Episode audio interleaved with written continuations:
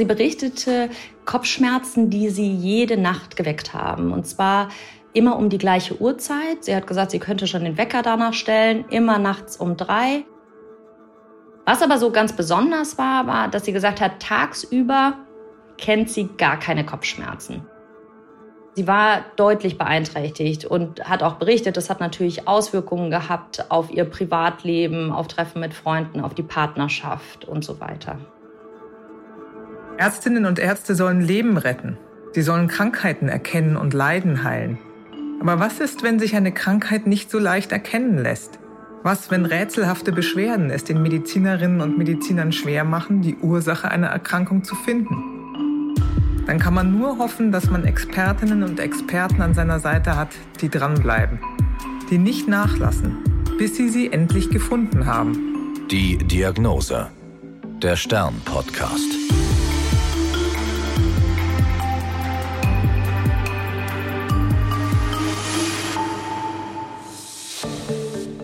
Ich bin Annika Geißler, Ärztin und Redakteurin und beim Stern für die Rubrik Die Diagnose verantwortlich.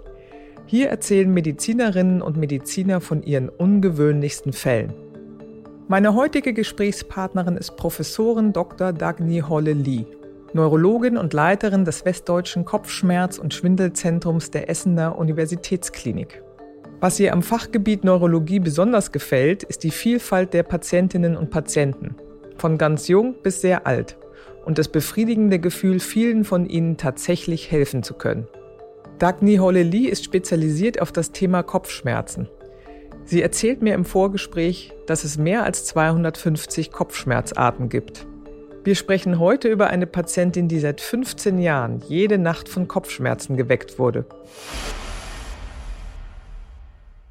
Die Patientin war eine Ende 60-jährige Frau, die relativ, man muss sagen, verzweifelt schon in meine Sprechstunde kam, schon eine lange Leidensgeschichte hatte. Und ich sehe häufig Patienten, die eben schon bei ganz vielen anderen Ärzten waren, weil das Kopfschmerzzentrum hier ein sogenanntes tertiäres Zentrum ist. Das heißt, die Patienten gehen natürlich erstmal zum Hausarzt und zum Neurologen und haben dann häufig eine ganz lange Leidensgeschichte, bevor ich sie überhaupt sehe. Und so war das bei dieser Patientin auch, ähm, die dann erzählte, ähm, dass sie schon seit 15 Jahren oder vielleicht auch länger unter Kopfschmerzen leidet und im Prinzip gar nicht weiß, was es ist und auch gar nicht weiß, wie sie jetzt weitermachen soll, weil sie wirklich verzweifelt war, gesagt hat, sie kann gar nicht richtig am sozialen Leben teilnehmen.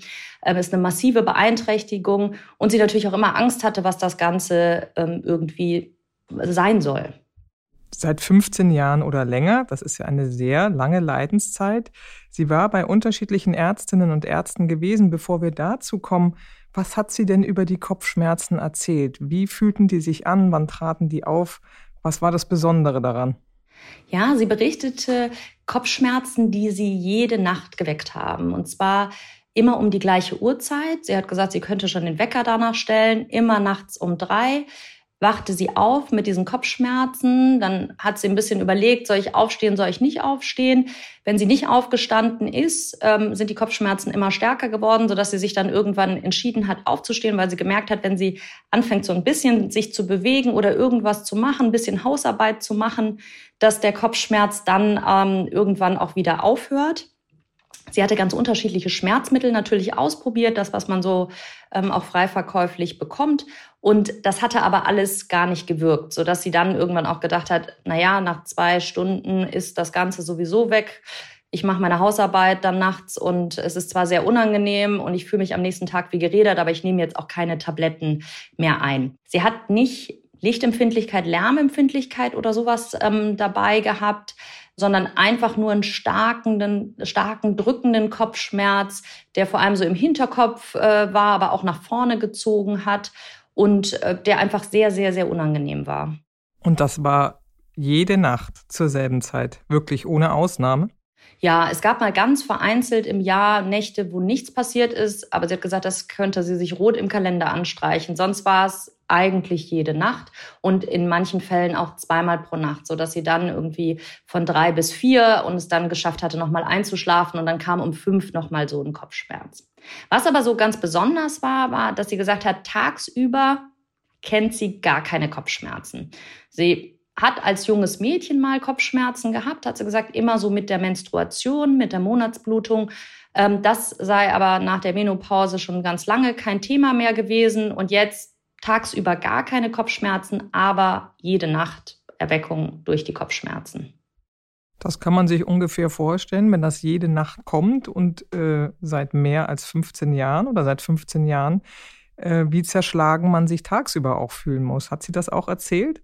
Absolut. Das war auch eins der Hauptprobleme neben den eigentlichen Schmerzen, dass sie gesagt hat, dass sie sich den ganzen Tag natürlich vollkommen zerschlagen fühlt, vollkommen gereizt fühlt. Sie war auch von der Stimmung niedergeschlagen, weil sie die ganze Zeit meinte, sie wüsste gar nicht jetzt, ob das Richtung einer Depression gehen würde oder ob sie nicht einfach nur so unendlich müde sei, dass sie deswegen so niedergeschlagen sei. Also ähm, sie war deutlich beeinträchtigt und hat auch berichtet, das hat natürlich Auswirkungen gehabt auf ihr Privatleben, auf Treffen mit Freunden, auf die Partnerschaft und so weiter. Welche Ärztinnen und Ärzte hatte die Patientin denn in den vergangenen Jahren alles aufgesucht? Und was haben die mit ihr gemacht? Die Patientin hatte natürlich erstmal den Hausarzt aufgesucht und ähm, der hatte ganz am Anfang gar nichts gemacht, hatte sich das angehört, ihr Schmerzmittel verschrieben, das hatte nicht funktioniert.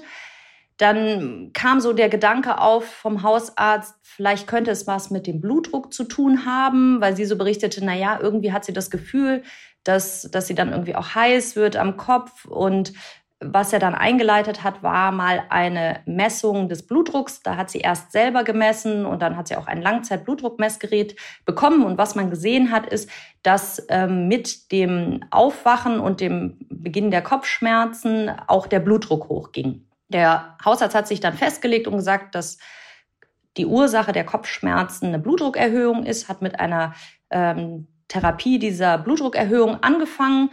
Das hat auch gut funktioniert. Der Blutdruck war immer gut eingestellt, aber an den Kopfschmerzen hat sich gar nichts geändert. Dann, und das dauert ja leider immer, bis man dann zu dem Entschluss kommt, dass es irgendwie nicht wirkt. Das heißt, wieder mehrere Monate später ähm, kam die Idee auf von Seiten des Hausarztes, vielleicht spielen Herzrhythmusstörungen eine Rolle, vielleicht muss man sich das Herz doch noch mal genauer angucken weil die Patientin berichtete, manchmal kommt es auch zu Herzklopfen, wenn sie dann mit den, ähm, mit den Kopfschmerzen aufwacht. Es wurde eine Herzkatheteruntersuchung durchgeführt, wieder ohne Befund, wieder mit der Aussage, sie sei eine ganz gesunde Patientin. Man könne hier gar nichts machen. Das ging dann wieder weiter. Sie hat auch immer wieder Phasen gehabt, wo sie im Prinzip aufgegeben hatte und gar keinen Arzt aufgesucht hat, weil sie dachte, da passiert jetzt sowieso nichts. Darf ich da ganz kurz einhaken? Mhm. Nochmal zum Thema Blutdruck bzw. Herzklopfen. Die Frage ist da ja auch ein bisschen, was ist Henne und was ist Ei? Absolut. Also äh, macht der hohe Blutdruck oder der vermeintlich hohe Blutdruck Kopfschmerzen oder wache ich mit Kopfschmerzen auf und mein Blutdruck schnellt in die Höhe? Es kann ja auch so rum sein, oder?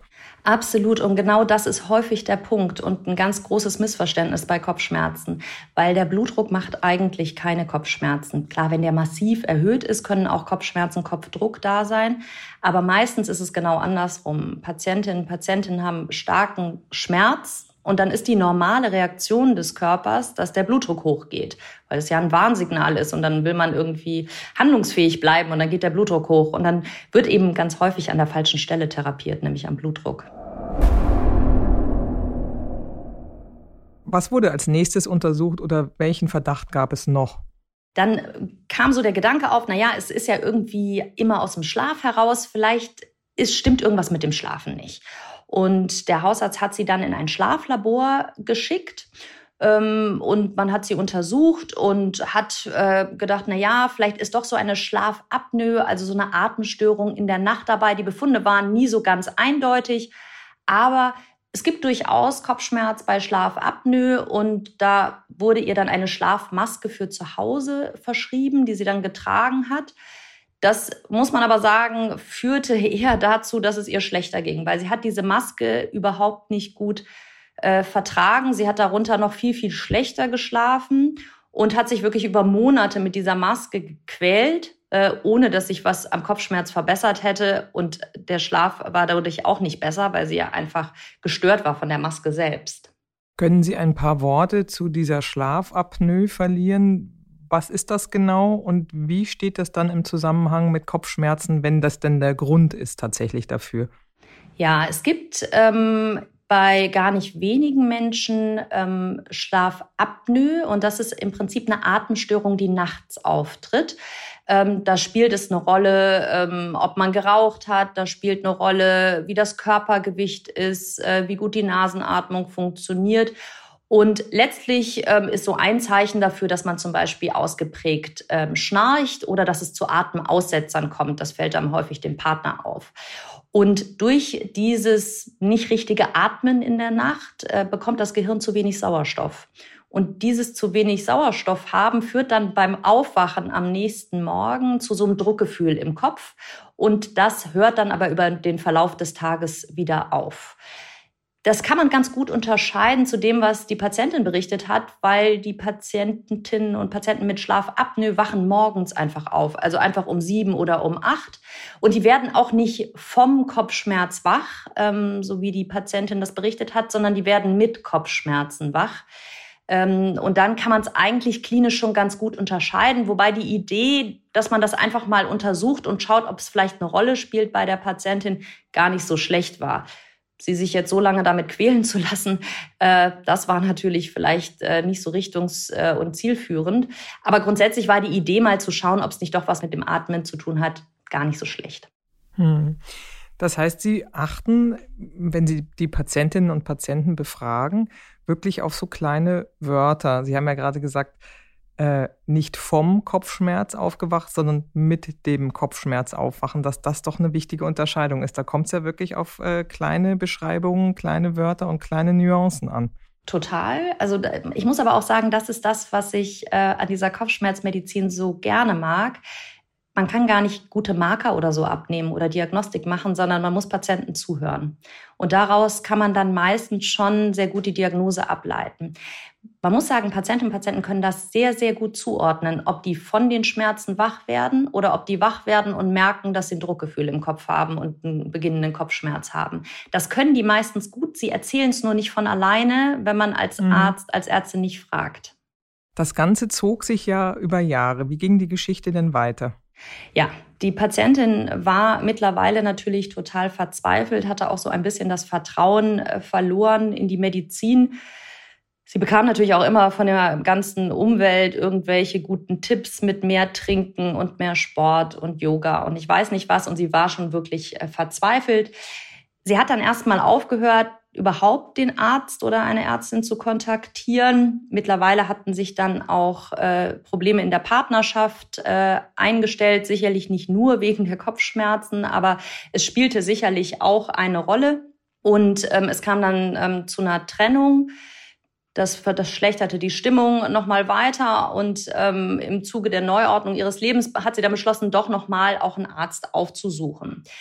Der sah dann vor allem die Stimmung, die im Keller war und äh, dachte, na ja, die Trennung, Schlafstörungen, Schmerzen, da spielt die Psyche natürlich auch eine Rolle und ähm, schickte die Patientin dann zu einer Psychotherapeutin, ähm, die mit ihr auch eine Therapie angefangen hat, die sicherlich auch durchaus sinnvoll war und richtig war und die Patientin deutlich stabilisiert hat bezüglich der Stimmungslage, aber überhaupt nichts geändert hat an den Kopfschmerzen.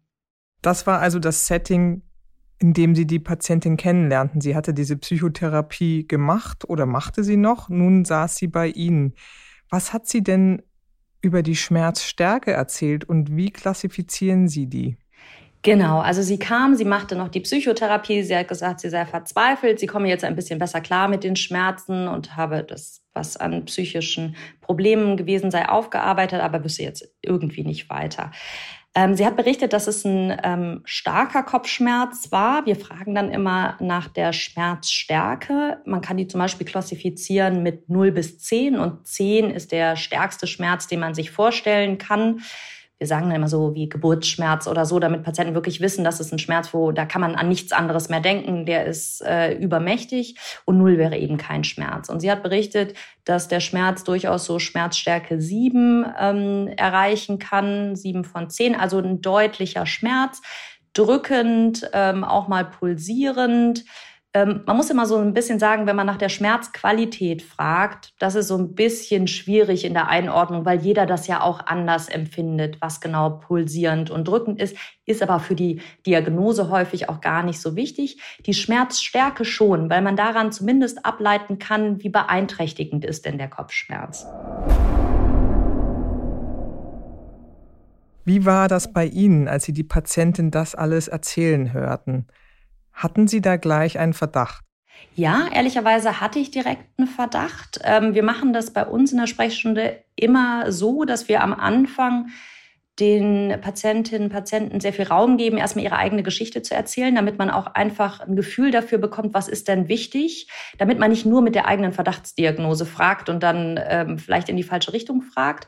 Aber die Patientin konnte das ehrlicherweise schon sehr, sehr gut erzählen und hat schon diese wichtigen Punkte mit dem nächtlichen Kopfschmerz, der Länge der Kopfschmerzen und so weiter selber ähm, extrem gut herausgearbeitet, äh, sodass die Anamnese mit ihr sehr einfach war und ich relativ schnell eine Verdachtsdiagnose hatte. Und welche war das? Es gibt eine Kopfschmerzerkrankung, die heißt auf Englisch Hypnic Headache und auf Deutsch streng schlafgebundener Kopfschmerz.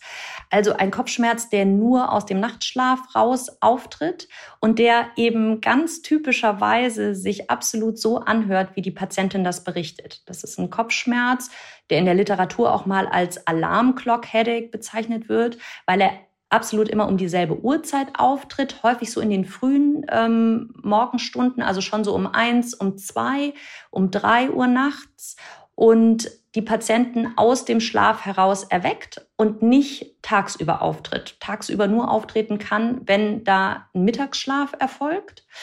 Und ähm, dann ganz typisch so, wie die Patientin ist, der kann moderat bis stark werden. Man steht auf, man läuft herum, aber man hat jetzt keine Bewegungsunruhe, wie zum Beispiel beim Clusterkopfschmerz, wo man den Kopf gegen die Wand schlägt. Also er ist stark, aber eben nicht so stark wie ein Clusterkopfschmerz, aber eben durchaus beeinträchtigend. Sie haben das gerade so nebenbei erwähnt, weil das für Sie wahrscheinlich äh, gang und gäbe ist mit Ihren Patientinnen und Patienten.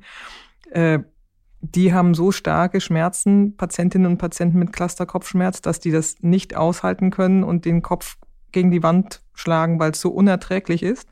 Ja, absolut. Das äh, ist bei, also Clusterkopfschmerz ist ja einer der schlimmsten Kopfschmerzarten bezüglich der Intensität. Und da kann die Schmerzstärke eben wirklich so stark werden, dass Patienten sich einen anderen Schmerz zufügen, um den Clusterkopfschmerz äh, zu ertragen. Bei dieser Patientin, das hatten Sie ja auch vorhin erzählt, verging der Kopfschmerz ja nach einer Weile. Wie schnell war der nochmal weg?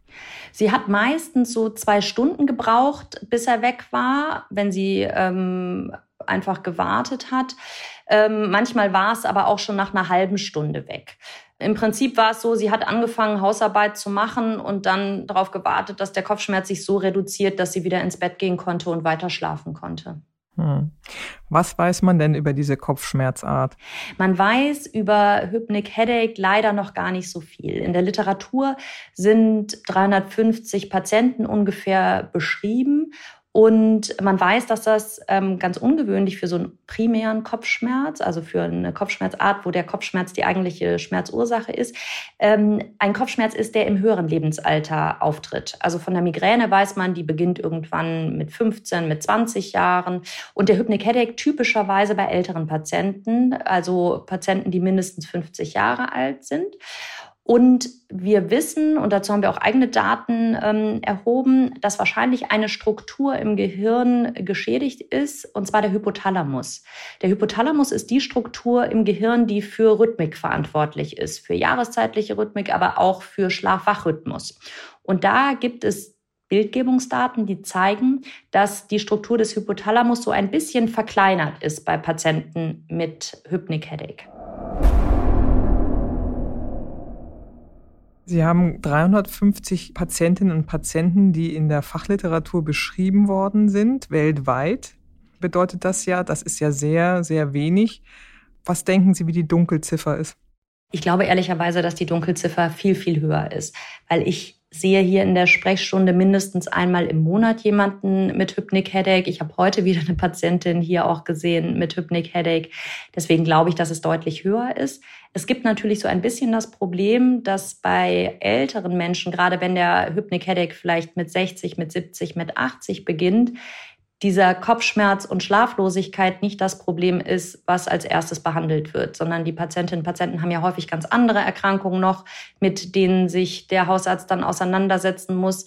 Und wenn dann eine 80-jährige Frau erzählt, dass sie nachts schlecht schläft und dann mit Kopfschmerz mal aufsteht, dann wird das vielleicht gar nicht so in den Fokus geraten.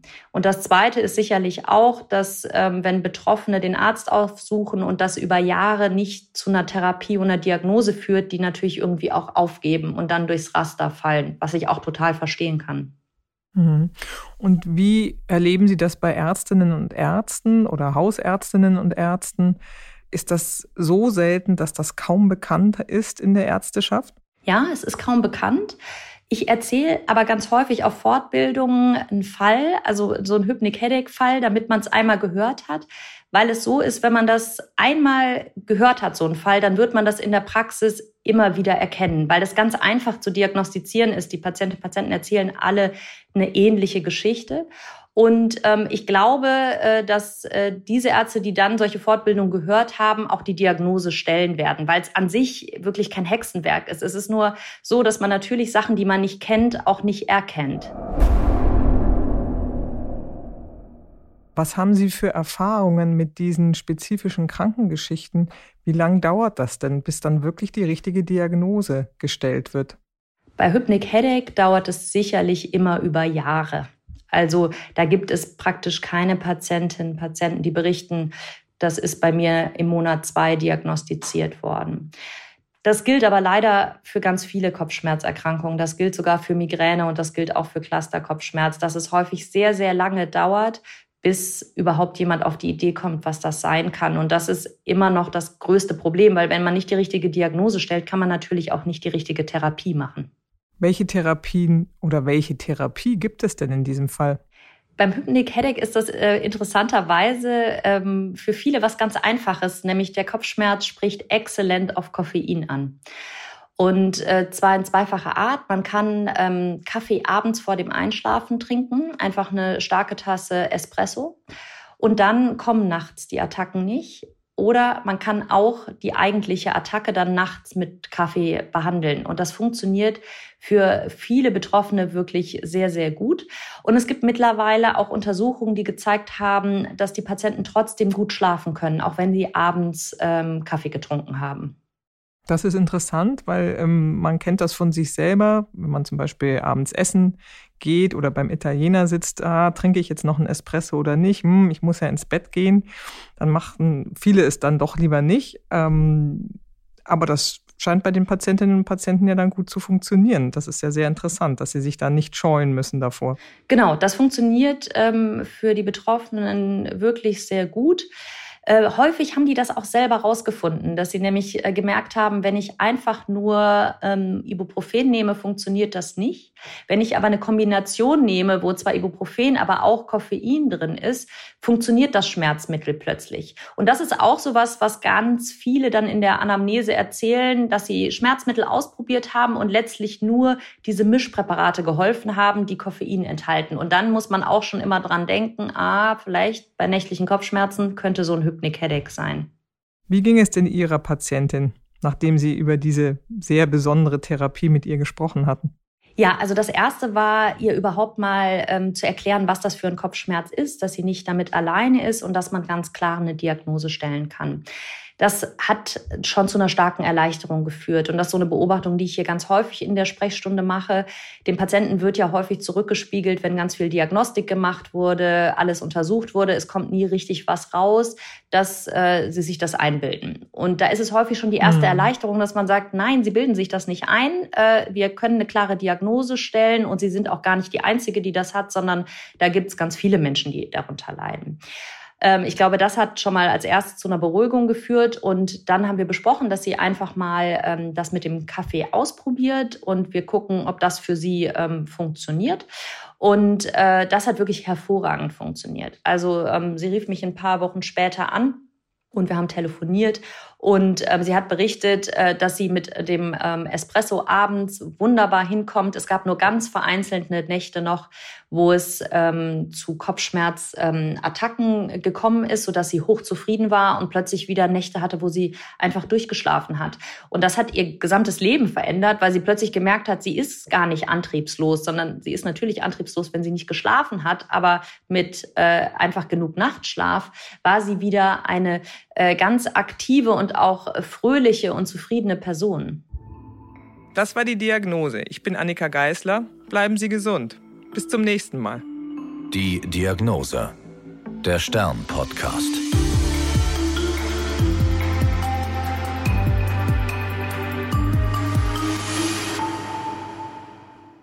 Dieser Podcast ist eine Produktion der Audio Alliance.